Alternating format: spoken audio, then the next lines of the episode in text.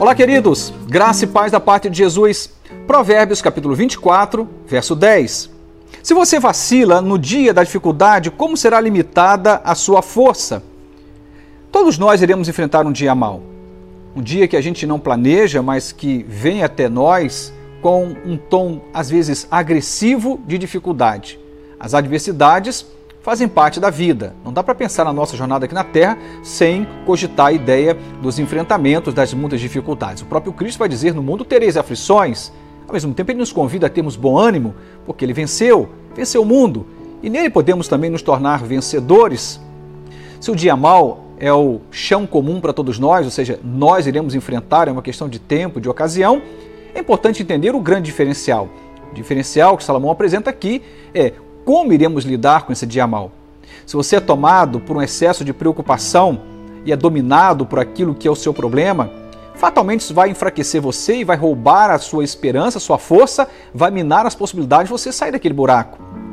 Se nós nos mostramos fracos no dia da nossa fraqueza, maior será a nossa queda. Temos que entender que, apesar da nossa humanidade, temos um Deus que nos habita e a fé pode nos manter de pé apesar de nós. A Bíblia diz que aqueles que confiam no Senhor são como os montes de Sião, que não se abalam, mas permanecem para sempre.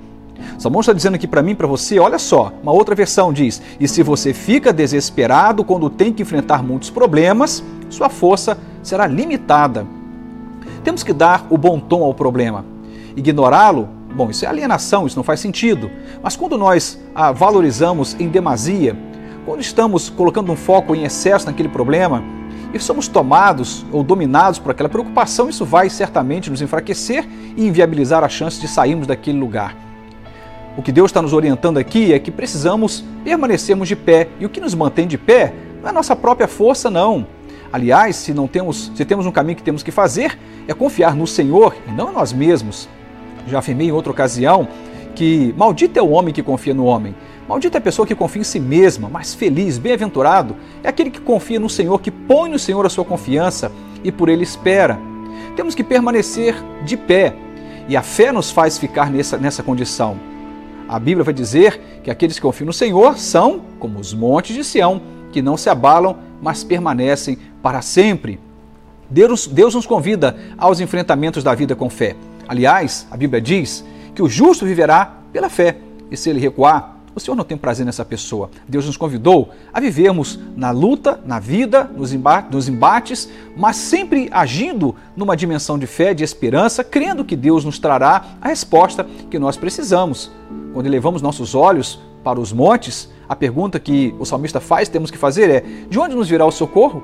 A resposta é sempre óbvia: o socorro, o meu e o seu, virá do Senhor que fez os céus e a terra. E Deus nos ajude a permanecermos de pé no dia da adversidade e possamos enfrentar, seja o que for, sempre de pé pela fé.